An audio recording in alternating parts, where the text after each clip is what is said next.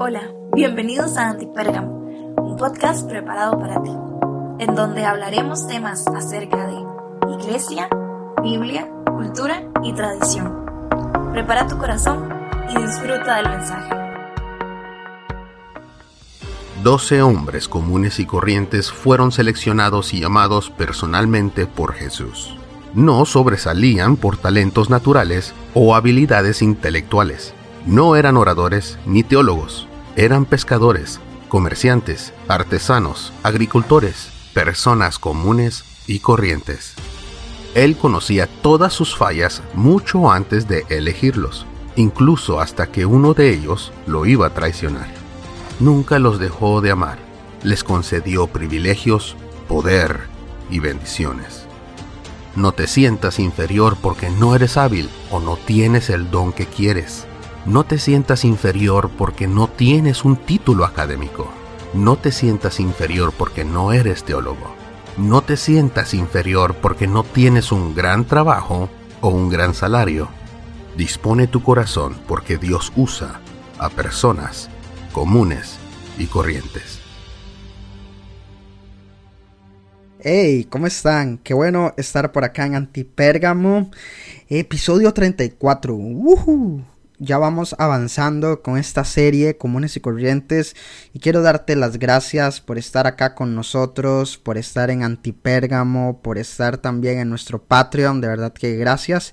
Hemos subido al Patreon ya em, un devocional donde hablamos un poquito acerca de qué significa ser común y corriente, así que muchas gracias a cada uno de ustedes por conectarse y por ser de bendición para cada uno de nosotros. Así que Vamos a entrar con el episodio 34 y lo he titulado como Buenos amigos. Y aquí vamos a estar hablando un poquito de Juan, de Felipe y de Natanael. Ah, vamos a hablar un poquitito, vamos a iniciar con Juan.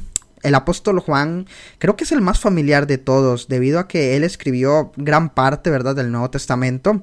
Él escribió un evangelio que lleva su nombre, tres epístolas, tres cartitas y también escribió el Apocalipsis. Por lo tanto, esta parte de su escritura nos enseña cómo es su personalidad y su carácter. Algo de lo que sabemos de Juan es que él era parte del círculo íntimo de Jesús junto con los tres de la semana pasada que estuvimos hablando. Él tiene un rol importante dentro de la iglesia primitiva. Y recordemos que él era el hermano menor de Jacobo. Los dos tenían esos temperamentos similares. Estaban listos para encender fuego a la ciudad y también de querer la posición más importante. Tenía como ese celo y esa ambición como su hermano mayor.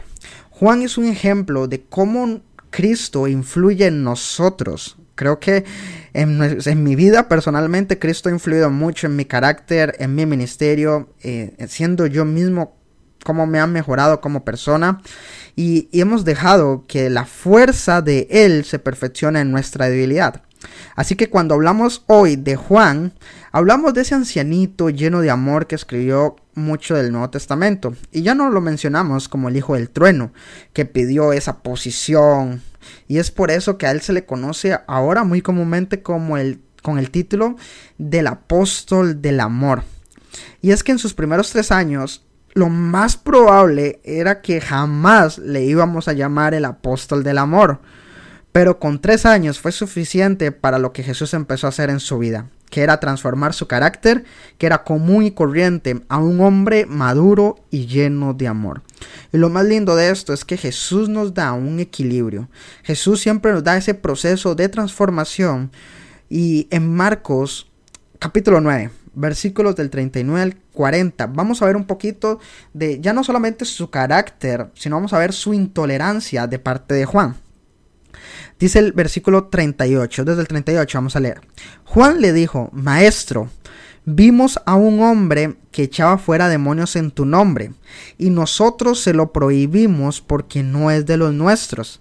Jesús le respondió, no se lo prohíban. Nadie que realice milagros en mi nombre podrá hablar mal de mí. El que no está contra nosotros está a favor de nosotros. Así que aquí vemos un poquito cómo Juan reprende a alguien porque ministraba en nombre de Jesús, pero no pertenecía al grupo. Aquí vemos esa intolerancia del apóstol que era agresivo, competitivo y condenando a un hombre solo por no ser parte del grupo. Y el reino en verdad necesita este tipo de cualidades. El reino ocupa personas agresivas, combativas, ambiciosas, con energía y celo, pero deben de estar equilibradas con amor. Y Juan fue preparado cierto tiempo junto con Jesús para aprender la lección. Y en sus epístolas, hoy por hoy, podemos ver el equilibrio entre ese celo y ese amor. Porque Juan era ambicioso, ¿recuerdas cuando quiso los lugares de gloria? Pero la ambición sin amor es egoísmo. Y los que quieren ser grandes deben ser primero ser humildes en amor.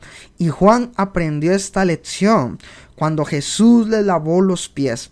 Y es curioso que solo el Evangelio de Juan registra este hecho. Y es que queda claro cómo este evento marcó su vida. Uno por uno, todos los discípulos sufrieron.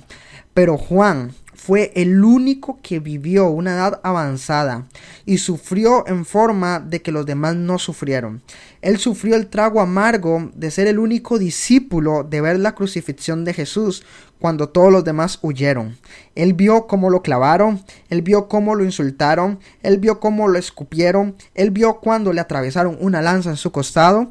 Imagina cuando Juan se dio cuenta que el primero del grupo de morir fue su hermano Imagínese ese sufrimiento de angustia. Juan también fue desterrado a una isla carcelaria en Patmos, vivió en una cueva, siendo ya anciano, un lugar separado, un lugar aislado, ya feo para su edad, tratado con crueldad, con aflicción, y aún así él escribió Apocalipsis ahí. Y aquí es donde vemos cómo un hombre común y corriente entendió el mensaje de que él y Jacobo y su hermano iban a beber de la copa del sufrimiento. Juan ahí vio y aprendió la lección que necesitaba aprender, una lección de humildad y una lección de amor. A Pedro Dios le ordenó que cuidara sus ovejas, pero a Juan le dijo que cuidara a su madre. Y así fue como ella vivió protegida hasta que ella murió por el apóstol Juan. Nunca dejó de cuidarla. Al final de la teología de Juan se define como la teología del amor, porque el amor fue su primera enseñanza. Y es tan lindo ver cómo una persona ambiciosa, agresiva, colérica fue transformado en una persona amorosa, como un hombre común y corriente, siendo pescador, siendo ambicioso, siendo enojado, Dios lo pudo transformar para ser el líder que hoy necesitamos. Y gracias a sus escritos, a sus libros, hoy podemos seguir evangelizando, hoy podemos seguir enseñando y hoy podemos hablar un poco acerca de lo que va a venir en el futuro. Juan murió aproximadamente en el año 98 después de Cristo y aquí vemos como otro pescador común y corriente que siguió echando redes ya no para ganar peces sino para ganar al mundo y cómo sus escritos siguen ganando hoy a miles de personas. Aunque era común y corriente, su llamado y su vida fue increíble. Y este es el apóstol número 4 de nuestra lista, el apóstol Juan. Vamos a entrar con el número 5, con Felipe. Nada más déjame tomar un poquito de agua y vamos a iniciar con el 5. Vamos. No hay que confundir a este Felipe con el Felipe del que se conoce como diácono en Hechos 6. Este apóstol Felipe era de la ciudad de Bethsaida y junto con Natanael, que ahorita vamos a hablar, y Tomás, que vamos a hablar la otra semana, eran pescadores en Galilea. Sí, ellos eran pescadores profesionales. A lo mejor nosotros podemos pensar cómo Dios va a usar pescadores. O sea, pueden haber gente más apta, gente mejor calificada, pero él escogió a unos buenos amigos de un pequeño grupo de pescadores. Escogió un grupo pequeño de comunes y corrientes que no tenían habilidades extraordinarias. Y esto es demasiado lindo entender cómo Felipe también salió de ahí. En los relatos de Juan, a menudo Felipe aparece siempre al lado de Natanael, de modo que pensamos que eran buenos amigos cercanos. Felipe normalmente era un, era un hombre de hechos y de números, pero a su vez era el aguafiestas del grupo. ¿Cuántos saben que uno está en una reunión y uno está ahí, verdad, queriendo eh, hacer la fiesta, hacer los planes para la comida? Y siempre vemos un aguafiestas que dice, no es que no tenemos plata, no es que no tenemos esto, que ya desde antemano venía pensando eso. Bueno, esa persona, ese pesimista, ese aguafiestas, ese hombre de números, es Felipe. En, en, Juan capítulo 1, 43 al 45, vemos cómo fue que fue llamado. Dice así, al día siguiente Jesús decidió ir a Galilea, y allí se encontró con Felipe y le dijo, sígueme. Felipe era de Bethsaida, como mencioné anteriormente, el mismo pueblo donde eran Pedro y Andrés. Felipe fue a buscar a Natanael y le dijo, esto es muy importante entender, hemos encontrado a aquel de quien escribió Moisés en la ley y del que también escribieron los profetas. Es Jesús de Nazaret, el hijo de José. Esa palabra que, Dios le dijo, sígueme, fue que Jesús buscó activamente a, Pedro, a Felipe perdón, y lo encontró. Y no solamente lo encontró, sino invitó a seguirle. Y eso vemos como un, un discípulo dispuesto entró entró en el grupo. Sabemos que Felipe tenía un corazón que buscaba a Dios, porque mira lo que le dice a Natanael. Él le dice, hey, hemos encontrado a aquel. Ya se había mencionado anteriormente. El Señor encontró a Felipe, pero Felipe sintió que él se había encontrado con el Señor. ¿Y saben por qué? Porque Felipe conocía las promesas del Antiguo Testamento. Y con eso él estaba listo y su corazón estaba preparado. Porque le dijo, hemos encontrado a aquel de quien escribió Moisés. Ya ellos conocían. Ya ellos conocían las promesas y eso ya estaba preparando un corazón dispuesto. Pero Felipe no solamente tenía un corazón que buscaba, sino también tenía un corazón evangelístico, porque lo primero que hizo fue buscar a Natanael. Ahora, ya sabemos que tenía un corazón que buscaba del Antiguo Testamento, que buscaba de Dios, sabemos que tenía un corazón evangelístico, que lo primero que hizo fue buscar a Natanael, pero ahora vamos, que ya conocemos el lado espiritual, vamos a ver que muchas veces tenía fe, pero su fe era débil. Y con esto me hablaba, hablaba yo ahora, de que era como ese aguafiestas y ese pesimista. Vamos a leer en la historia de la alimentación de los 5000, en Juan capítulo 6, versículos del 5 al 7, voy a leer para ustedes. Cuando Jesús alzó la vista, vio mucha gente que venía hacia él. Entonces le dijo a Felipe, ojo donde aparece Felipe ahí, ¿dónde vamos a comprar pan para tanta gente?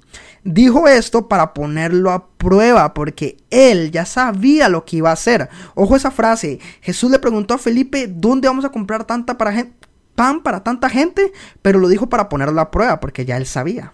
Y Felipe le respondió, ni con el salario de ocho meses de trabajo nos alcanzaría para darle un pedazo de pan a tanta gente. Aquí vemos cómo Felipe era el administrador del grupo. Él era el que arreglaba las comidas. Él en aspectos de logística era Felipe. Sabemos que Felipe era el tipo de personas que en las reuniones dice, no, no creo que podamos hacer esto. Imagino que Felipe, como buen administrador, desde que Jesús estaba en la colina, ya él estaba contando a las personas y dice, oh, oh, no tenemos recursos para tantas personas. Y aquí me identifico mucho con Felipe porque yo soy administrador.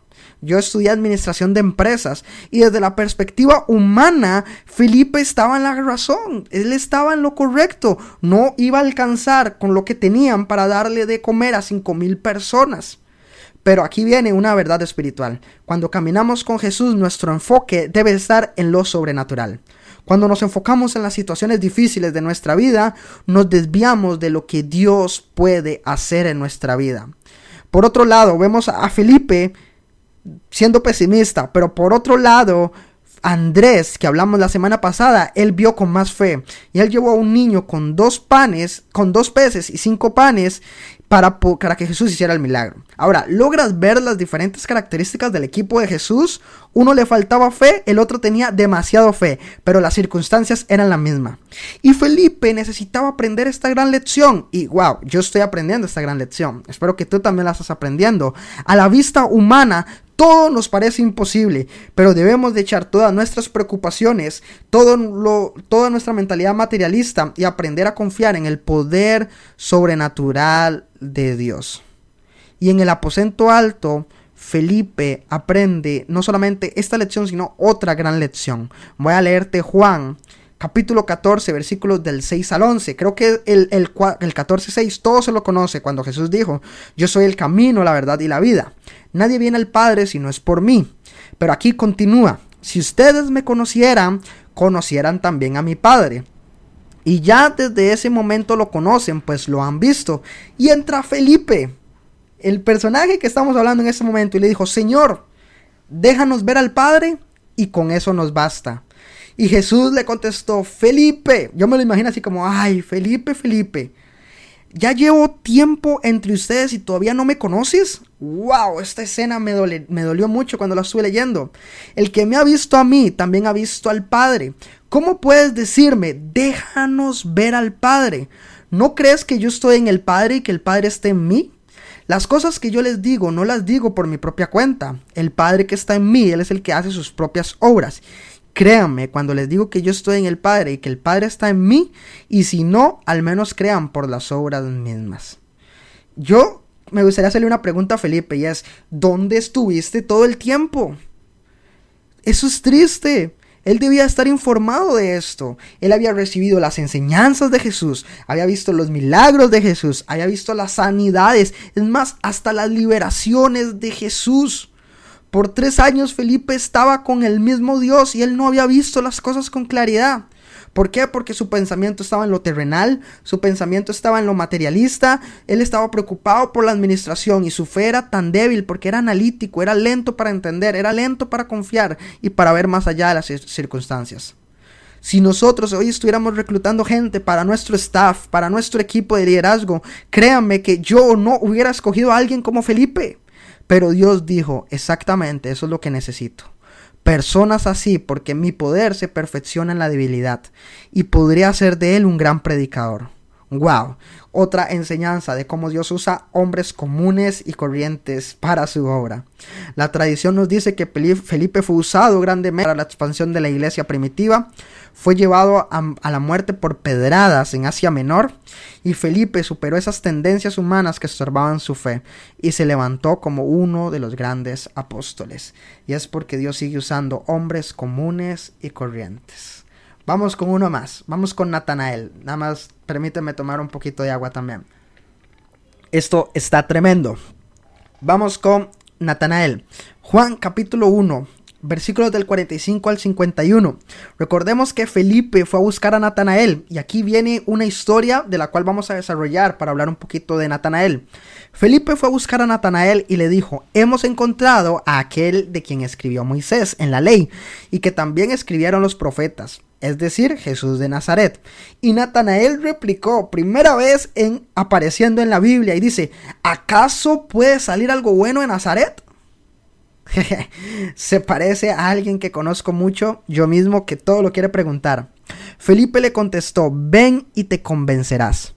Cuando Jesús vio que Natanael se le acercaba, dijo, he aquí, dijo Jesús, viene un verdadero israelita en el que no hay engaño. Aquí vemos una cualidad de Natanael. Y Natanael le preguntó, ¿de dónde me conoces?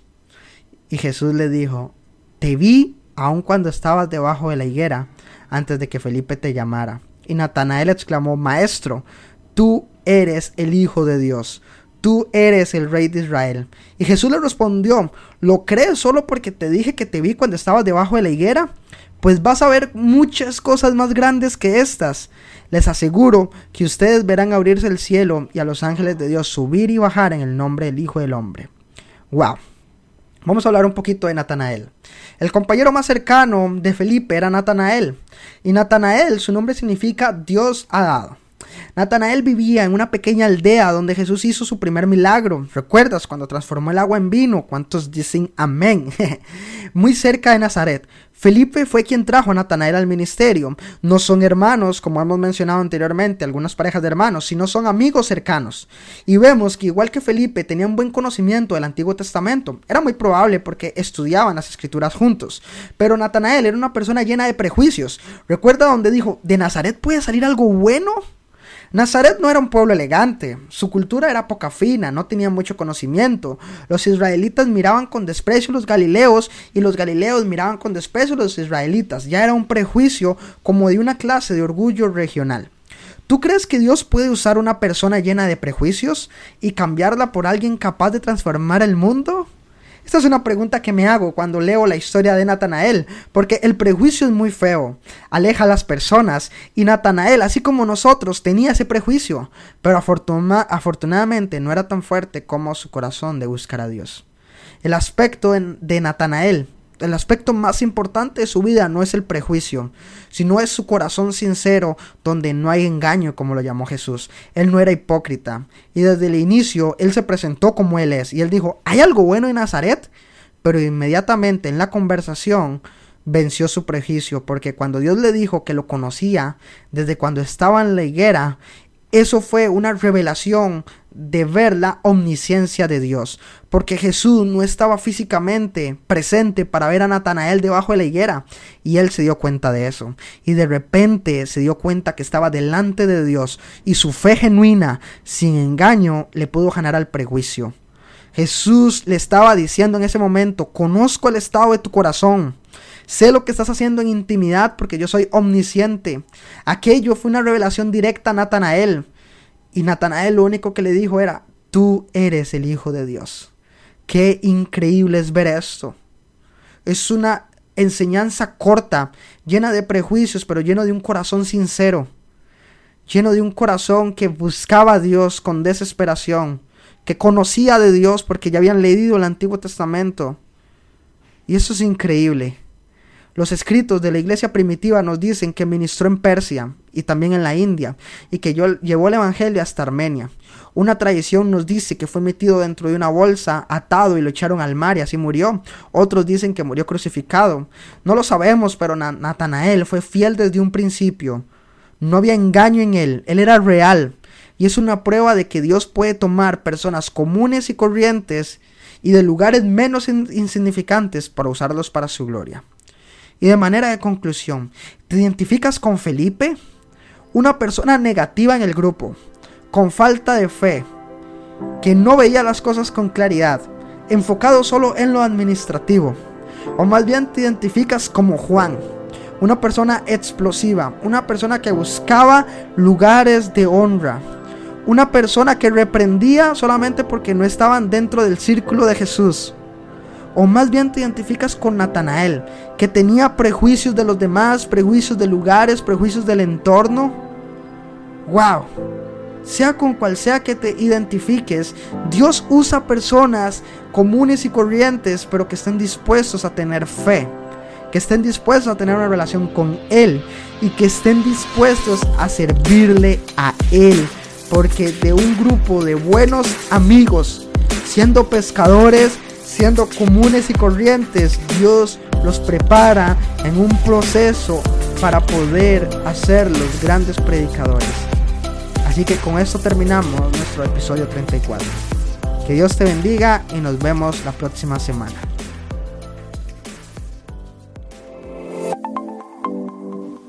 Gracias por conectarte con nosotros. Esperamos que este episodio haya sido de bendición para tu vida. No olvides compartir y te esperamos en el próximo episodio.